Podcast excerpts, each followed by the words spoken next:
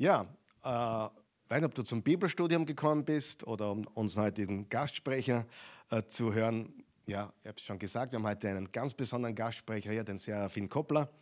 Der Serafin ist 42, hat drei Kinder, ist verheiratet, glücklich, ich glaube glücklich oder sehr glücklich. Äh, das ist gut. Nicht perfekt, aber immer besser. Gell? So ist es mit, mit, den, mit den Verheirateten. Äh, es, ist, es ist so. Hey, es ist, wie es ist. Es ist, es ist so, wie es ist. Aber ich bin auch sehr, sehr glücklich.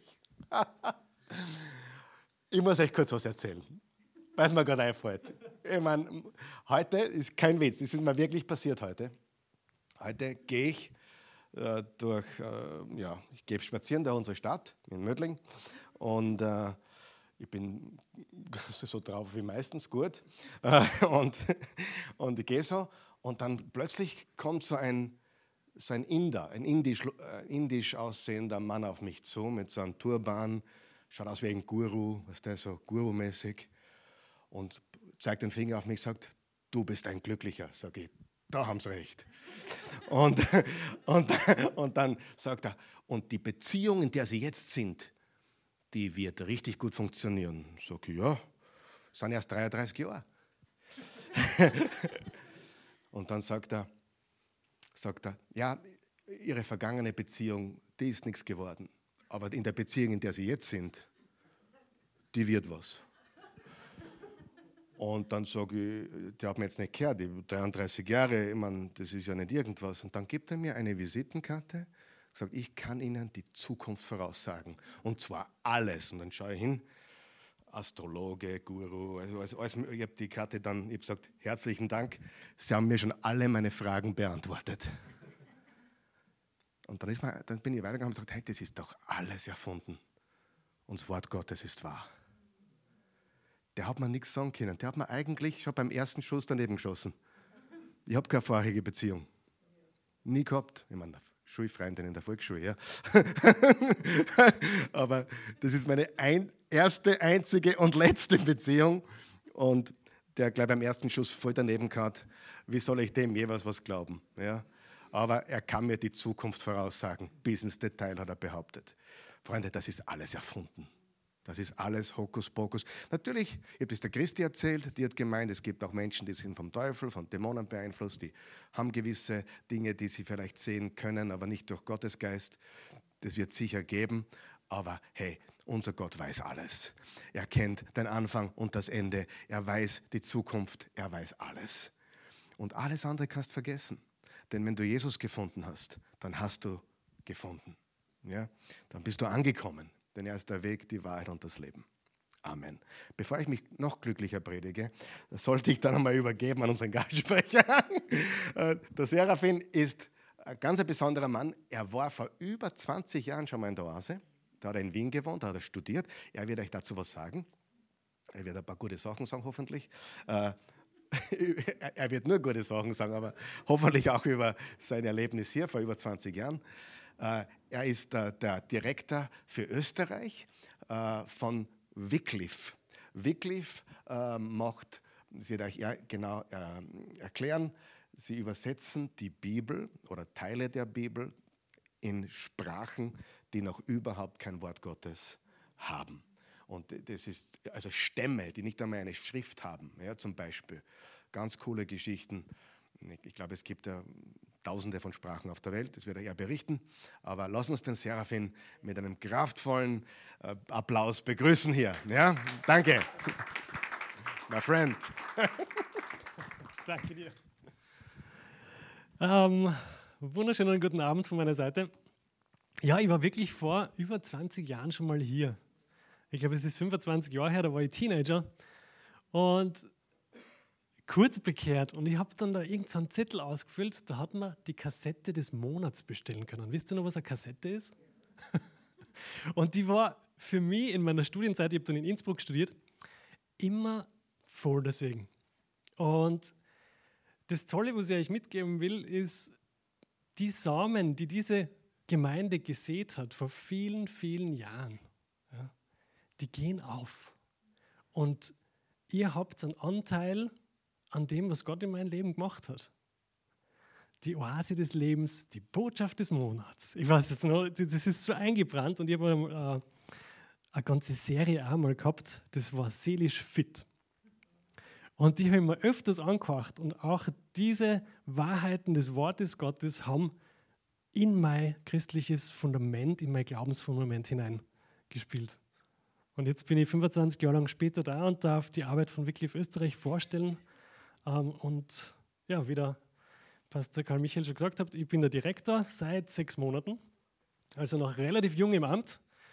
Ähm, und ich möchte ganz kurz etwas über unsere Arbeit erzählen und dann aber auch direkt ins Wort Gottes einsteigen. Ich fange meistens gern an, ein bisschen interaktiv, ich hoffe, das ist okay für euch, mit ein paar Fragen. Zuerst mal, wer kennt Wycliffe? Schon mal gehört? Ja, eins, zwei, drei, sehr gut, vier, fünf. Gegenfrage, wer kennt es nicht? Wunderbar, halbe, halbe, sehr gut. Das, das sagt man immer, weil da, das ist mein Job. Ich möchte, dass jeder Christ in Österreich diese Arbeit kennenlernt. Nochmal eine interaktive Frage. Wer hat einen Lieblingsbibelvers? Oder mehrere wahrscheinlich, ja, einen. Okay, möchten wer mit mir teilen? Ja? Einfach laut rausrufen. Ich wiederhole ihn dann. Lieblingsbibelvers? Einen Lieblingsbibelvers? Den, den, du gerade liest. Okay, der ist gut. Ja. Wer anderer noch? Du hast dann. Römer 8, 37, 38, 39, ja. Denen, die Gott lieben. Nein, das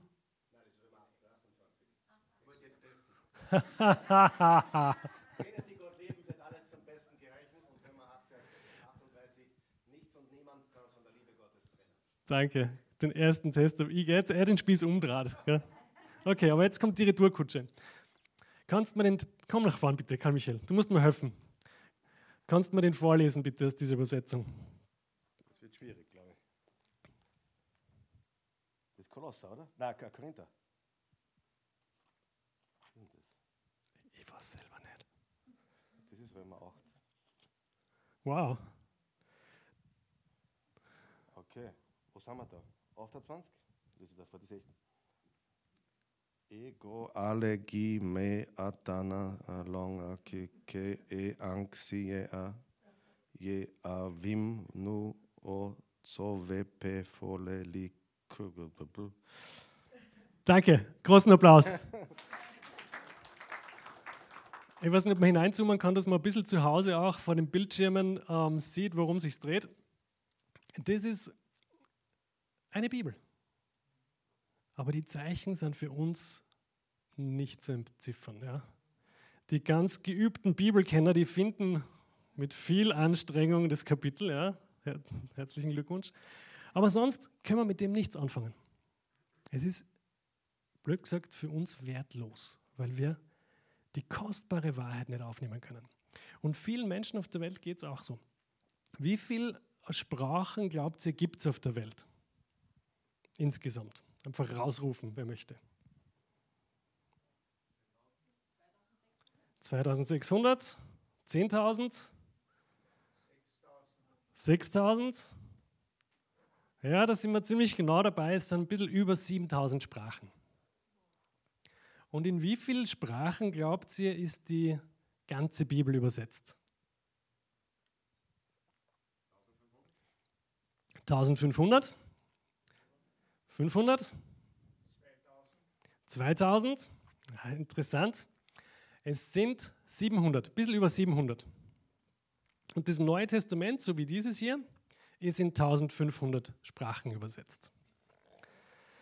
Das bedeutet, es gibt 1,5 Milliarden Menschen, die haben keine ganze Bibel in ihrer Sprache. Und um die 145 Millionen Menschen, die haben nicht einmal einen einzigen Bibelvers in ihrer Sprache zur Verfügung. Und das ist etwas, was wir ändern wollen. Und wenn man sich anschaut, wie Wycliffe gegründet worden ist, in die 30er Jahre ist Cameron Townsend nach Südamerika gereist und wollte dort spanische und englische Bibeln verteilen. Und irgendwann ist er drauf gekommen, hoppla, das, die Leute verstehen das gar nicht alle. Und der Turning Point, der Punkt, wo sich gedacht hat, okay, da muss man was ändern, war, wie einer von den Einheimischen zu ihm gekommen ist und gesagt hat, wenn dein Gott so groß ist, wieso spricht er nicht unsere Sprache? Wenn dein Gott so groß ist, wieso spricht er nicht unsere Sprache? Und ich möchte eine kurze Geschichte erzählen, wie genial Gottes Wort ist, weil es in jede Kultur zu jeder Zeit spricht. Ähm, hast du schon mal den, den ersten Teil im Matthäus-Evangelium, Kapitel 1, gelesen mit der Ahnenfolge Jesu? Wie spannend war das für dich? Sehr spannend. Für manche sehr spannend, für andere weniger. Ähm, Desmond und Jenny Outridge, wirklich Bibelübersetzer aus den 60er Jahren, die haben sich dieses Kapitel bis zum Schluss aufbewahrt, weil sie gesagt haben, das ist langweilig, das interessiert sie nicht. Ähm, dann war aber der Tag gekommen, wo sie auch das erste Kapitel übersetzen mussten und sie haben es übersetzt und am Abend war es üblich, dass sie in der, im Bibelhaus, so haben sie es genannt, die Übersetzung mit den Einheimischen durchgehen und durcharbeiten und vorlesen. Und an diesem Abend war das ganze Dorf versammelt. Jeder wollte unbedingt dabei sein. Und sie haben sich gedacht, schräg, seltsam, na gut, dann lesen sie es halt durch. Und du hättest eine Stecknadel fallen hören können. Die ganze Aufmerksamkeit war auf diesem Kapitel. Und gegen Ende ist dann lauter geworden und die Leute haben begonnen zu jubeln beinahe. Und er, äh, Desmond hat gesagt, hey, was ist los? Ich check's nicht, kannst du mir erklären, was ist an dem Kapitel so besonders? Und dann haben sie gesagt, ach zu, 14 Generationen, das sind zwei Hände und ein Fuß von Abraham bis König David. Und noch zwei Hände und ein Fuß bis zur Zeit der Gefangenschaft. Und weitere zwei Hände und ein Fuß bis zur Zeit Jesu. Das ist eine sehr lange Zeit. Diese Abstammung reicht weiter zurück als unsere. Und für dieses Volk war das der Beweis, der Beweis, dass das, was da drin steht, wahr ist. Ist das nicht cool? Gott spricht zu allen Völkern. Preis dem Herrn.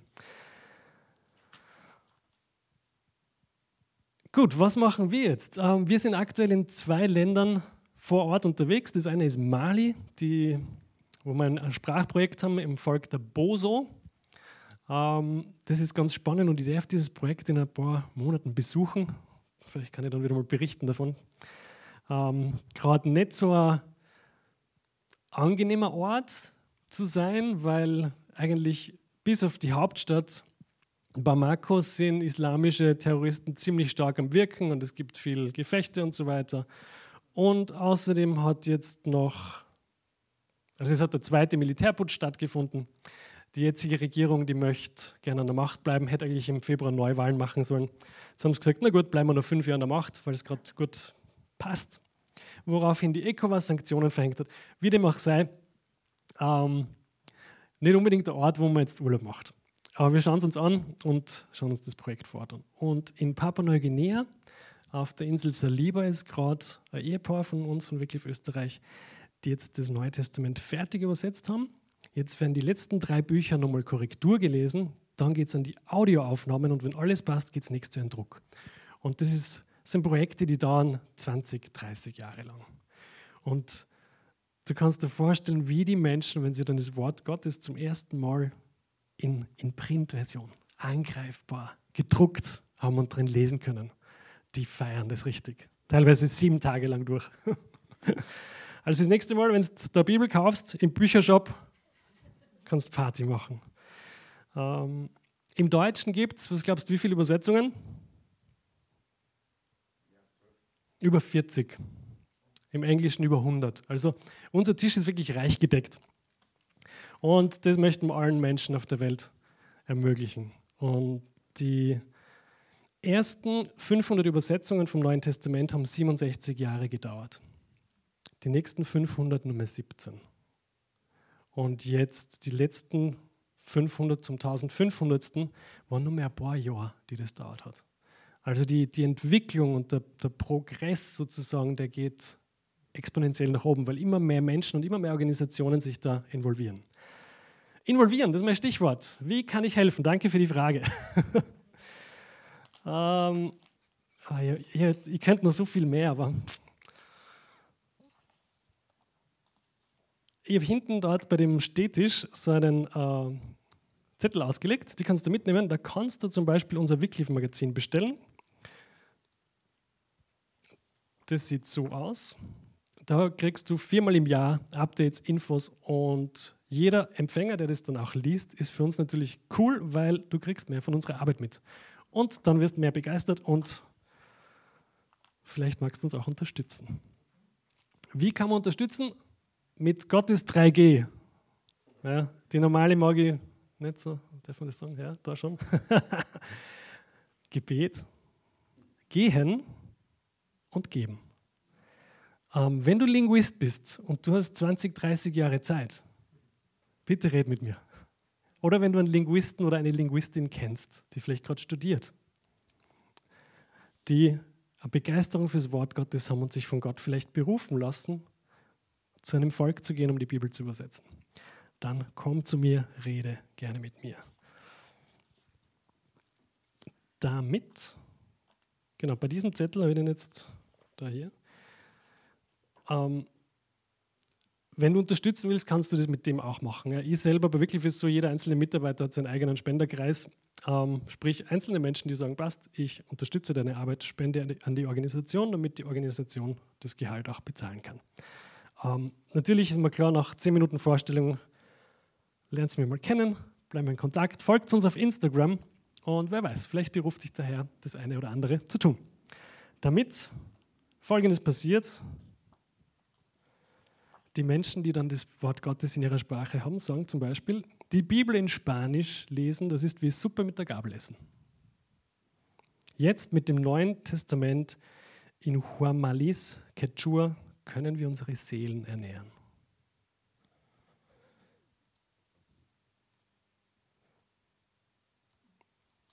Als ich die ersten Kapitel des Matthäusevangeliums in Cachiquel hörte, verstand ich alles auf Anhieb. Und es fühlte sich an, als würde ein Glas süßes, frisches Wasser mein Herz füllen.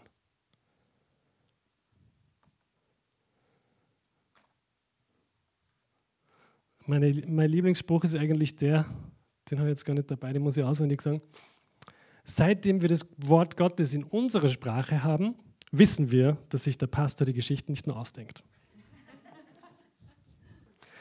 Und noch eine praktische Sache, die du tun kannst, wirklich Botschafter zu werden. Wenn du das tun möchtest, kriegst von uns so ein T-Shirt ähm, mit Römer 10, 14 drauf. Zwei Worte sind durch die Tamaschek-Sprache ausgetauscht. Und das tragst du dann am besten bei Events, Jugendevents, überall, wo du bist, wo viele Menschen sind. Kostet nichts. Ich habe ein paar mitgebracht, kommst danach zu mir. Sonst kannst du auch online bestellen. Gut. Dann lasst uns in das Wort Gottes hineingehen. Der Titel meiner Botschaft ist Das Ziel deines Lebens. Bewusst ein bisschen provokant gewählt. Und glauben an nichts, was ich einfach nur, weil ich sage, prüfe es nach. Du hast über 40 Übersetzungen zur Verfügung. Ich möchte, dass wenn wir heute nach Hause gehen, Werkzeuge in der Hand haben, die uns ermöglichen, bessere Beziehungen zu führen mit Menschen, aber auch eine bessere Beziehung mit Gott. Bist du bereit fürs Lebensziel? Jawohl. Epheser 1, Vers 4. Ich lese alles heute aus der neuen Genfer Übersetzung. Denn in Christus hat er uns schon vor der Erschaffung der Welt erwählt, mit dem Ziel, dass wir ein geheiligtes und untadeliges Leben führen. Ein Leben in seiner Gegenwart und erfüllt von seiner Liebe. Gott hat dich vor Erschaffung der Welt erwählt. Lass das mal sickern. Vor der Erschaffung der Welt, geheiligt, untadelig, in seiner Gegenwart und erfüllt von seiner Liebe. Herr, bitte, dass du mir jetzt verwendest, sprich du durch meinen Mund, Herr Hey, bete, dass deine Wahrheit einfach zu uns kommt und, und uns verändert, tief drinnen, Herr, dass wir mehr von dir kennenlernen heute. Wieder ein Stückchen mehr von deinem Charakter und deiner Liebe. Amen. Wir werden uns drei Punkte anschauen. Alle drei Punkte haben mit seiner Liebe zu tun. Und aber auch, was Liebe vielleicht nicht ist. Punkt Nummer eins. Erkenne, es gibt zwei Reiche, die sich auf dich auswirken. Punkt Nummer zwei. Ergreife deine Verantwortung und Punkt Nummer drei, erneuere deine Grenzen. Erkenne, ergreife, erneuere. Gottes Reich wird im Neuen Testament ungefähr 60 Mal, je nach Übersetzung, erwähnt. Was ist Gottes Reich? Wir finden selbst im Wort Gottes eine Definition von Gottes Reich in Römer 14, 17. Denn das Reich Gottes ist Gerechtigkeit, Friede und Freude im Heiligen Geist. Und was herrscht durch Gerechtigkeit, Friede und Freude? Die Prinzipien Liebe, Vergebung und Wiederherstellung. Durch seine Liebe hat er seinen Sohn gesandt, dass wir Gerechtigkeit bekommen können. Durch seine Vergebung ja, erleben wir Freude im Heiligen Geist. Und wir sind wiederhergestellt. Wir haben Frieden mit dem Vater. Dann gibt es noch ein zweites Reich, das wir auch wahrnehmen können. Das Reich der Welt, wo Satan regiert, beziehungsweise massiven Einfluss hat. In 2. Korinther 4,4 sehen wir der Gott dieser Welt. Und wie arbeitet dieses Reich? Diametral entgegengesetzt. Angst, Anklage, Verurteilung, Bestrafung. Angst, Anklage, Verurteilung und Bestrafung. Und jeder von uns, denk mal nach, hat das wahrscheinlich in der letzten Zeit beides mal erlebt. Wenn du das eine nicht erlebt hast, dann brauchst du nur mal deine Meinung über gewisse Themen, die gerade aktuell sind, auf Instagram oder irgendwo posten und du wirst Anklage erleben. Kann ich da versprechen, egal was deine Meinung ist. Ja? Das spielt dabei gar keine Rolle. 1. Petrus 5,8 Der Teufel geht umher wie ein Löwe und sucht, wen er verschlingen kann. Und das macht er bevorzugterweise durch Angst und Anklage. Er liebt es den Leuten, Angst einzureden, Angst zu machen, sie anzuklagen. So, wenn ich jetzt merke, ich bin zu sehr in diesem Bereich vielleicht von Angst oder Ängstlichkeit, ja, Angst hat viele Facetten, ja, Unruhe, Unfrieden, ähm, einfach fühlt sich unwohl, weiß nicht, was auf einen zukommt, Hilfe, Hilfe, Hilfe. Wie komme ich ins, ins, ins andere Reich? Ja, wie komme ich wieder zurück? Und hier ist sehr wichtig, dass wir unsere Sichtweise ändern. Wie du Dinge siehst, entscheidet sehr viel darüber, wie du die im Inneren fühlst.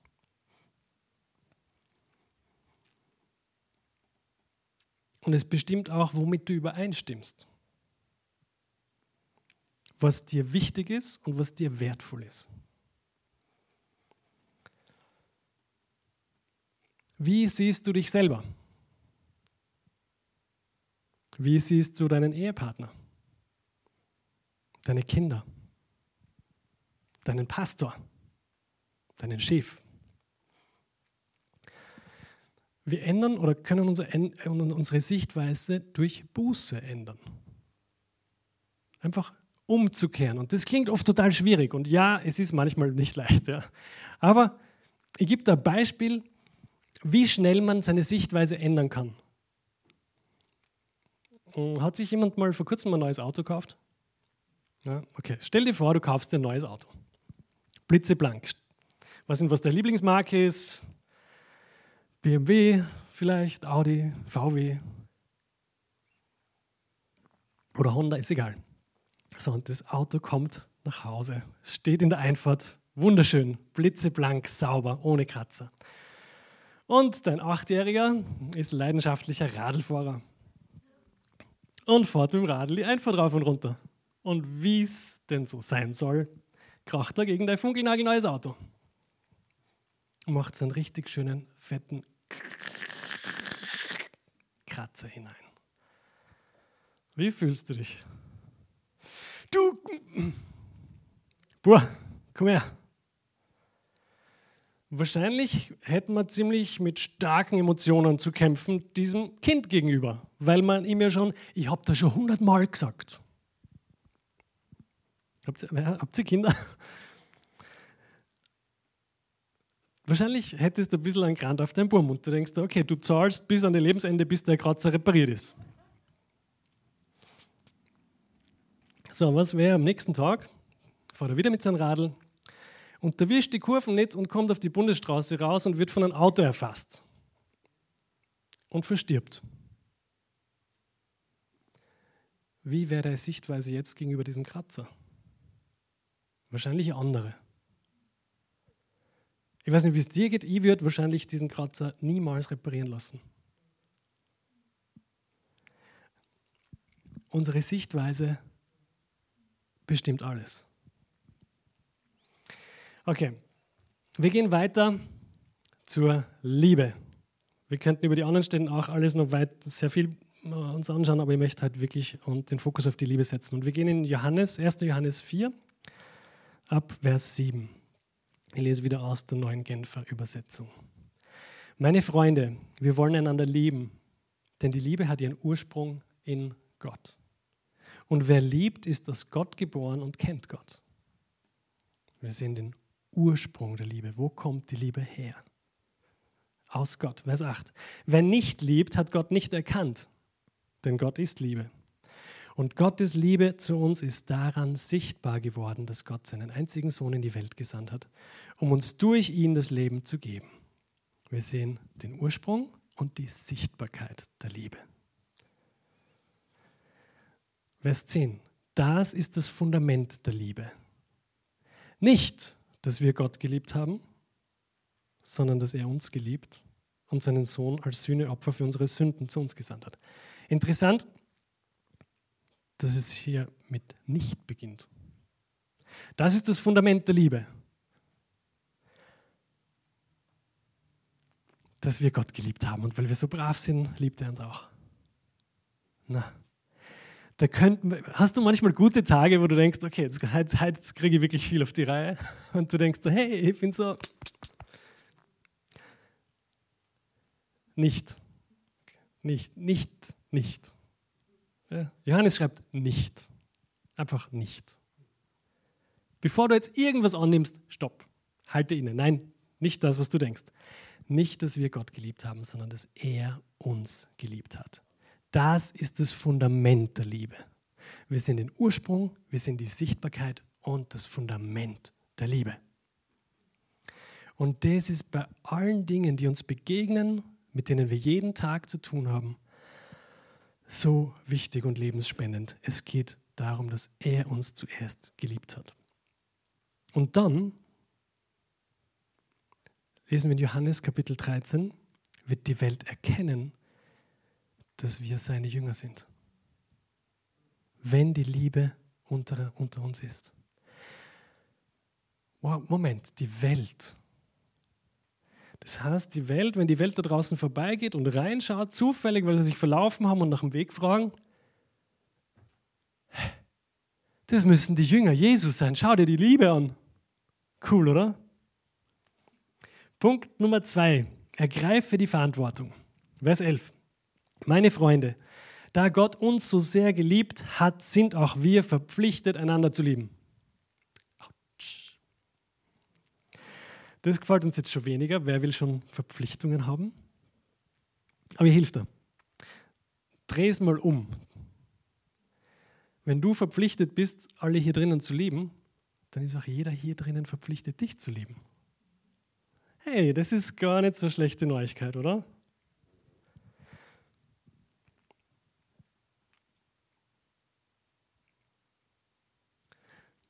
Vers 12. Ihn selbst hat niemand je gesehen, doch wenn wir einander lieben, lebt er in uns und seine Liebe hat uns von Grund auf erneuert. Hat uns von Grund auf erneuert. Sieh, du bist eine neue Schöpfung in ihm. Seine Liebe hat dich schon von Grund auf erneuert. In, in meiner Übersetzung steht nicht, wird dich irgendwann wenn du bereit bist, von Grund auf erneuern, wenn du genug geleistet hast. Sie hat dich von Grund auf erneuert. 2. Korinther 5,17 ist oft eine der Lieblingsbibelstellen, die ich höre. Du bist eine neue Schöpfung in ihm. Römer 5,5. Elberfelder diesmal. Die Hoffnung aber lässt nicht zuschanden werden, denn die Liebe Gottes ist ausgegossen in unsere Herzen durch den Heiligen Geist, der uns gegeben worden ist. Galater 5.1. Zur Freiheit hat Christus uns befreit. Bleibt daher standhaft und lasst euch nicht wieder unter das Joch der Sklaverei zwingen. Du bist eine neue Schöpfung. Du warst in der Dunkelheit, jetzt bist du im Licht. Du warst verloren in deinen Sünden, jetzt bist du die Gerechtigkeit Gottes, die er dir gegeben hat. Du warst ferne und bist jetzt nahe gekommen. Du warst ausgeschlossen aus der Verheißung und bist jetzt gewurzelt und gegründet in Liebe. Halleluja. Du bist Gottes Gerechtigkeit. Schau morgen in der frühen Spiegel oder heute und schau dich selber an. Okay? Du schaust zwar nicht so aus, aber hör zu, du bist Gottes Gerechtigkeit. Ich bin Gottes Gerechtigkeit. Solange bis du es glaubst, bis es tief hineinsinkt. Römer 1,17. Denn im Evangelium zeigt uns Gott seine Gerechtigkeit. Eine Gerechtigkeit, zu der man durch den Glauben Zugang hat. Sie kommt dem zugute, der ihm vertraut. Darum heißt es in der Schrift, der Gerechte wird leben, weil er glaubt. Römer 3, 22. Es ist eine Gerechtigkeit, deren Grundlage der Glaube an Jesus Christus ist und die allen zugute kommt, die glauben. Dabei macht es keinen Unterschied, ob jemand Jude oder nicht Jude ist, denn alle haben gesündigt. Und in ihrem Leben kommt Gottes Gerechtigkeit nicht mehr zum Ausdruck. Und dass sie für gerecht erklärt werden, beruht auf seiner Gnade. Es ist sein freies Geschenk aufgrund der Erlösung durch Jesus Christus. 2. Korinther 5, 21. Den der Sünde nicht kannte, hat er für uns zur Sünde gemacht, damit wir Gottes Gerechtigkeit wurden in ihm. Ein paar Wahrheiten. Du bist mächtig. Du bist frei. Du bist geliebt. Menschen machen Fehler. Alle Menschen.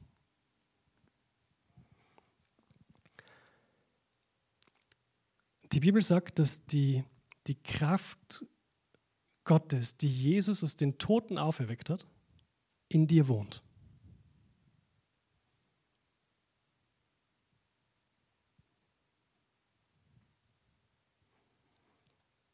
Wie jetzt? Der Geist, der Jesus aus den Toten auferweckt hat, wohnt jetzt, in diesem Moment, in dir.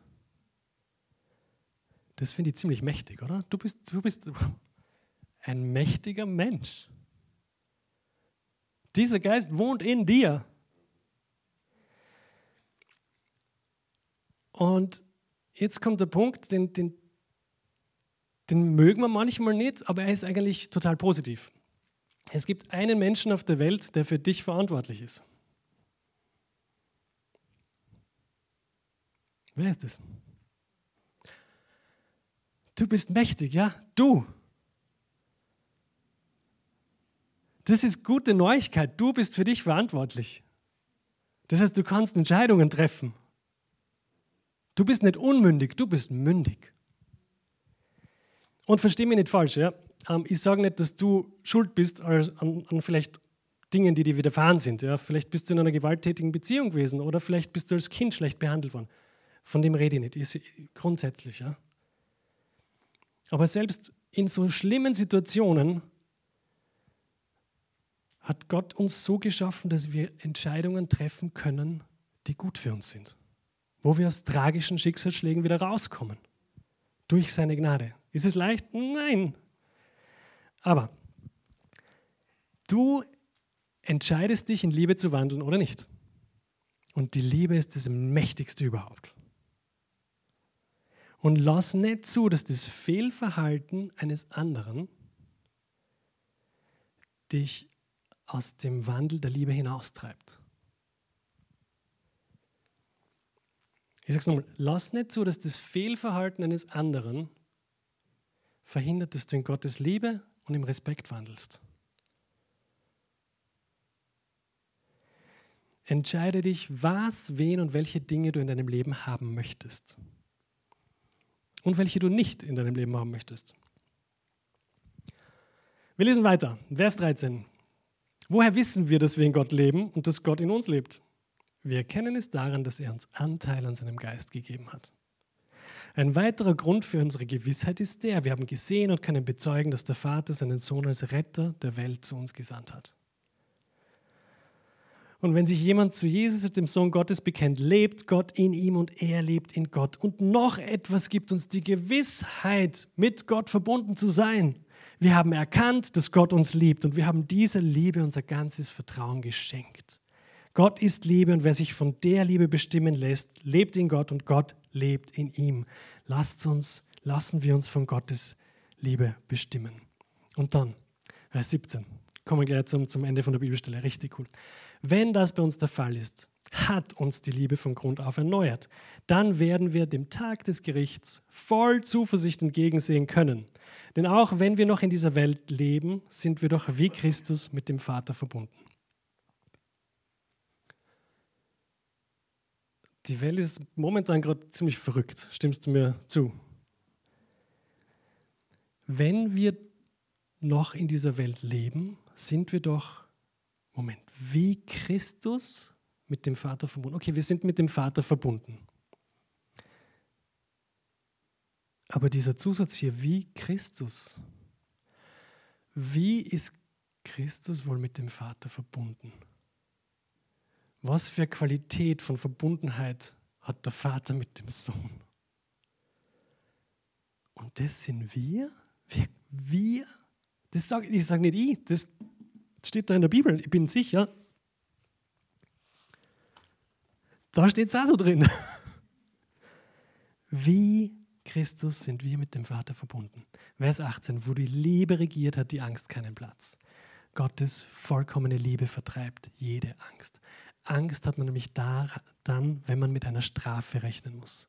Wer sich also noch vor dem Gericht fürchtet, bei dem ist die Liebe noch nicht zum vollen Durchbruch gekommen.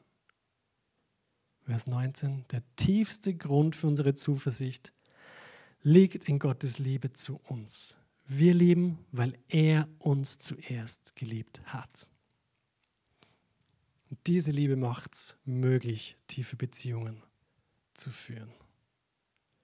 Nur durch diese Liebe kannst du die Schutzmauer, die du aufgerichtet hast, einreißen.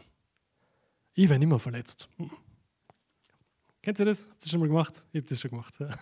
Wir sind auf der Reise, wie der Karl Michael gesagt hat, auch in Beziehungen, ja, in der Ehe. Manchmal wirst du verletzt. Warum? Alle Menschen machen Fehler. Und dann passiert es, dass wir so unsere Schutzmauer aufbauen. Mich verletzt niemand mehr. Ne? Ich bin geschützt. Das Problem ist, diese Schutzmauer raubt dir die Möglichkeit, tiefe Beziehungen zu führen. Aber mit Gottes Liebe da drin kannst du das Risiko eingehen. Und es ist ein Risiko. Und ich kann nur sagen, du wirst, ja, du wirst verletzt werden. Und du wirst andere verletzen. Aber was, was haben wir zuerst gelesen? Wie funktioniert Gottes Reich? Liebe, Vergebung, Wiederherstellung. Liebe, Vergebung, Wiederherstellung. Liebe, Vergebung, Wiederherstellung. Denk mal drüber nach. Du bist Gottes Kind und dein Partner, dein Bruder, deine Schwester sind auch Gottes Kinder. Stell dir vor, du bist mit der Tochter des höchsten Königs verheiratet oder mit dem Sohn. Ich weiß nicht, wie es dir geht. Ich habe eine Tochter, die ist vier, die wird jetzt fünf. Und wenn sie dann irgendwann mal heiraten darf, mit 30 oder so, der Mann, der muss zuerst mit mir reden mal. Ja, das, ich möchte, dass, das, dass der sie gut behandelt. Ja, weil wenn er meine Tochter verletzt, dann verletzt er mich. Dann haben wir ein Problem. Wie viel mehr unser himmlischer Vater? Wie viel mehr wird er auf die schauen? Und wie viel mehr wünscht er sich, dass du gut behandelt wirst? Wenn schon ein irdischer Vater sich das wünscht. Aber es ist natürlich nicht immer leicht. Hast du schon mal gesagt, wieso immer ich? Wieso muss immer ich den ersten Schritt machen? Wieso? Wie, kann nicht einmal der andere? Okay, dreh es mal um, das wird dir helfen. Eines Tages stehst du vom Herrn und Herr Jesus sagt zu dir, hey, das warst immer du. Danke.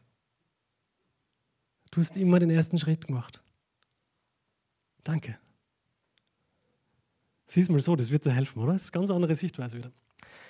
Punkt 3. Erneuere deine Grenzen, damit wir überhaupt das imstande sind, in dieser Liebe zu wandeln und beständig darin zu wandeln, müssen wir Grenzen setzen. Und das ist gut und richtig. Grenzen für deine Zeit, deine Ressourcen und deine Beziehungen. Ich mache eine kurze Illustration. Es gibt unterschiedliche Zugangsberechtigungen, die Menschen in deinem Leben zu dir haben. Genauso wie du unterschiedliche Zugangsberechtigungen, danke, das war eigentlich das Wort, zu anderen hast. Angenommen, du hast ein Haus oder eine Wohnung und es fährt ein Auto vorbei, weil da ist die Bundesstraße. Du kannst nichts dagegen tun. Wenn du eine Einfahrt hast, vielleicht biegt mal ein Auto rein und fährt in eine Einfahrt. Du kannst eigentlich auch noch nichts dagegen tun, außer du hast ein Tor, was die wenigsten haben. Stell dir vor, jetzt steigt jemand aus aus diesem Auto in deiner Einfahrt und klingelt. Jetzt braucht er deine Hilfe, weil du musst die Tür aufmachen. Dann sagt er, hallo, ich bin der Franz, ähm, kann ich mir dein Haus anschauen? Und du denkst, ja, der schaut sympathisch aus, ja, wieso nicht? Komm rein. Und du zeigst ihm das Vorzimmer, ziehst die Schuhe aus, gehst den Gang weiter zur Küche und er sagt, kann ich einen Kaffee haben? Und du, ja, wieso nicht? Ja. Und dann redet er ein bisschen, trinkt einen Kaffee. Irgendwann sagt er, hey, die anderen Zimmer haben wir nicht gesehen, kann ich die auch sehen? Äh, oben ist eigentlich nicht aufgeräumt, aber ja, wieso nicht? Schauen wir uns die Kinderzimmer oben an. Und so weiter, bis das letzte Zimmer, das er sehen will, ist dein Schlafzimmer. Kann ich da reinschauen? Fühlst du dich wohl immer noch? Völlig fremd. Auf einmal sitzt ein Fremder in deinem Schlafzimmer. Da kriegst du die Panik. Warum? Weil du keine Grenzen gesetzt hast. Und Grenzen sind gut und wichtig. Und wer ist mächtig, dass er diese Bereiche in deinem Leben schützen kann? Wieder du. Ähm, ich bin mir sicher, Pastor Karl Michael hat es gelernt, Grenzen zu setzen. Weil sonst wäre er vermutlich schon im Burnout gelandet. Und wenn er zum Beispiel Hochzeit, Hochzeitstag hat, ähm, wann habt ihr? Chrissy und du?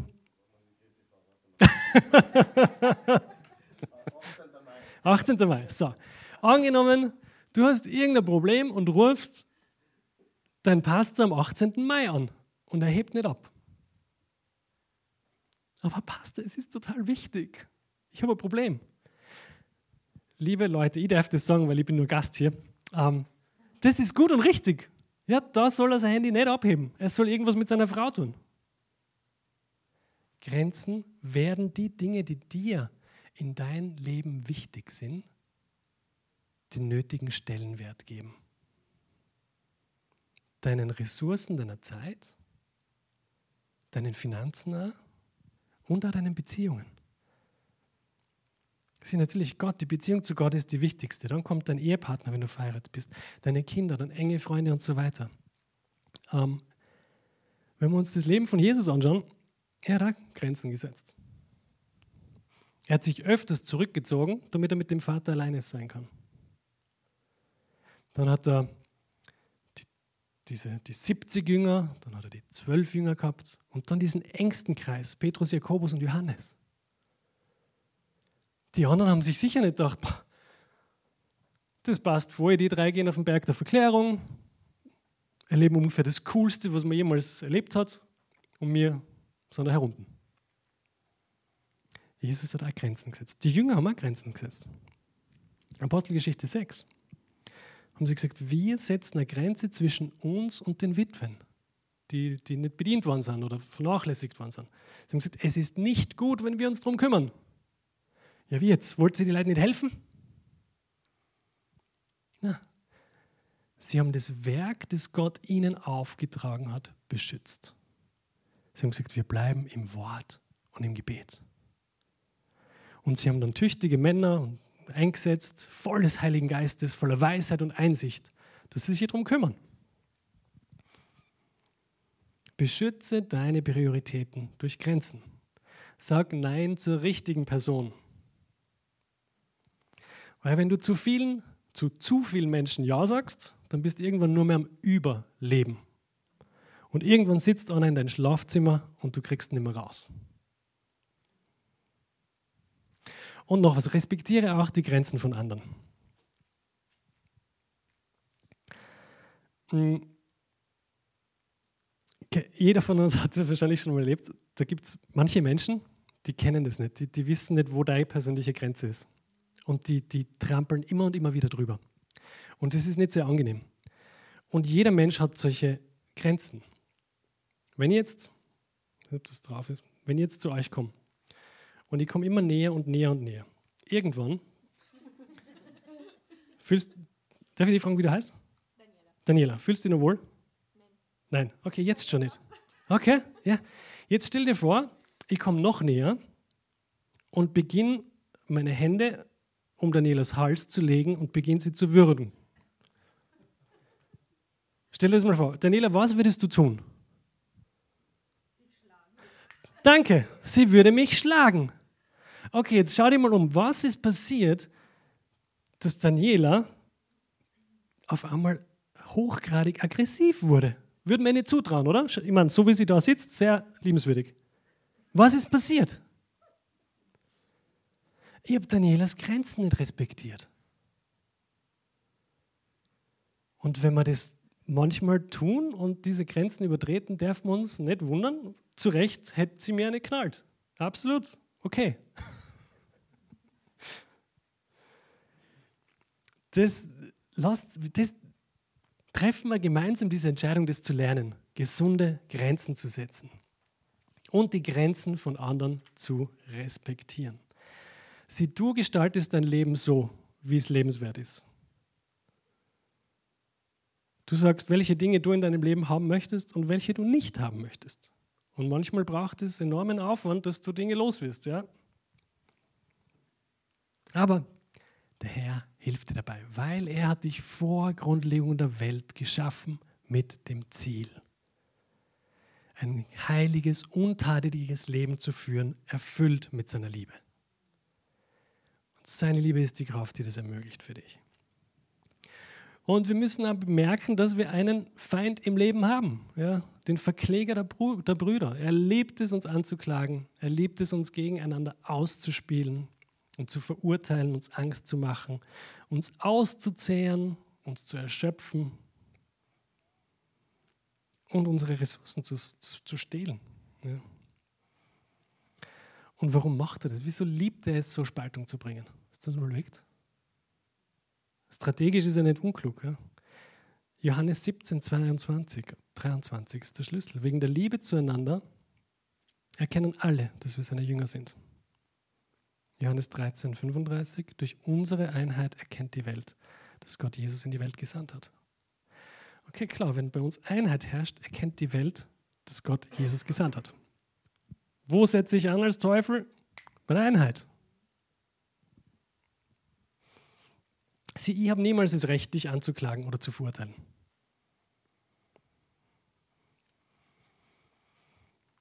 Angst ist das Gegenteil von Liebe. Gott hat dich erwählt vor Erschaffung der Welt mit einem Ziel. Geheiligt, untadelig in seiner Gegenwart und erfüllt von seiner Liebe. Erkenne das Reich. Ist es Liebe, Vergebung, Wiederherstellung? Oder ist es Angst, Verurteilung und Bestrafung?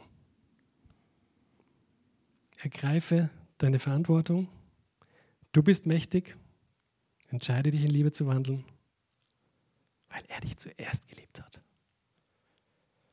Und lass das Fehlverhalten eines anderen dich nicht davon abhalten, in dieser Liebe zu wandeln. Und erneuere deine Grenzen, beschütze deine Prioritäten, deine Zeit, deine Ressourcen und deine Beziehungen. Herr Jesus, ich danke dir, dass du den Preis für uns bezahlt hast, Herr, durch deine Liebe. Herr, dass wir Zugang zum Vater haben. Wow, was für ein Vorrecht. Wir können freimütig und voller Zuversicht zum Thron der Gnade kommen. Danke, Jesus. Ich bete für jeden Einzelnen, der heute da ist. Herr, dass du uns wieder neu auffüllst. Herr, wo die Akkus vielleicht leer sind, wo, wo dieser gefühlte Liebestank so, so halb voll ist, Herr, füll ihn auf. Bei jedem Einzelnen, Herr. Und ich danke dir, dass du Beziehungen wiederherstellst, wo Dinge im, im, in Unordnung sind, wo, wo Spaltung da ist, wo Meinungsverschiedenheiten Verletzungen angerichtet haben. Der Herr will es, will es jetzt heilen. Geh den ersten Schritt. Geh den ersten Schritt. Der Herr möchte es heilen und die Beziehung wiederherstellen. Herr, danke dir, dass wir uns einfach auf dich verlassen können. Ich danke dir, dass du uns zuerst geliebt hast. Und dass du jetzt jeden was er immer jetzt die Woche noch vorhat, dass du bei uns bist und uns in deinen vorbereiteten Werken wandeln lässt. Dann sage ich danke für eure Aufmerksamkeit. Super, danke. Danke, Serafin. Danke. Ja, danke für diese so wichtige und ermutigende Botschaft und dass du uns diese Wahrheiten in Erinnerung rufst. Ja, ich habe aufgeschrieben zuerst, du bist entweder ein Opfer oder ein Überwinder. Du kannst nicht beides sein. Du musst dich entscheiden, was du bist. Und äh, was der Seraphin gesagt hat, dass äh, uns Menschen verletzen, dass Menschen uns auch ja, Schlechtes tun. Ich meine, davon kann, glaube ich, jeder ein paar Bücher schreiben. Als Pastor weiß ich, das ist äh, oft der Fall, dass Menschen einen wehtun. Und trotzdem hast du die Verantwortung. Nicht für das, was die anderen tun, sondern wie du reagierst was du tust, wie du darauf zugehst. Ja? Weil es gibt auch Menschen, die lassen sich verletzen äh, von Dingen, die gar nicht wirklich echt sind. Einbildung, ah, der hat mich schief angeschaut oder sonst was. Sind wegen, wegen jedem Blödsinn gekränkt, richtig? Und dann gibt es Menschen, die werden wirklich verletzt und trotzdem stehen sie drüber, weil sie verstanden haben, meine Verantwortung ist nicht das Verhalten des anderen, meine Verantwortung ist, wie ich damit umgehe. Ja? Und wir können auch unsere Feinde lieben. Jesus hat sogar geboten, liebt eure Feinde und tut Gutes denen, die euch hassen. Und dieses Gebot der Liebe ist so wichtig. Du sollst den Herrn, deinen Gott lieben von ganzem Herzen, mit all deiner Kraft, mit all deinem Sein und deinen Nächsten wie dich selbst. Und daran hängt das ganze Gesetz und die Propheten, hat Jesus gesagt. Und dann brauchen wir uns keine Gedanken mehr machen, ob wir dieses oder jenes Gebot halten müssen, denn wenn wir lieben, dann sind wir in der Erfüllung des Gesetzes. Halleluja.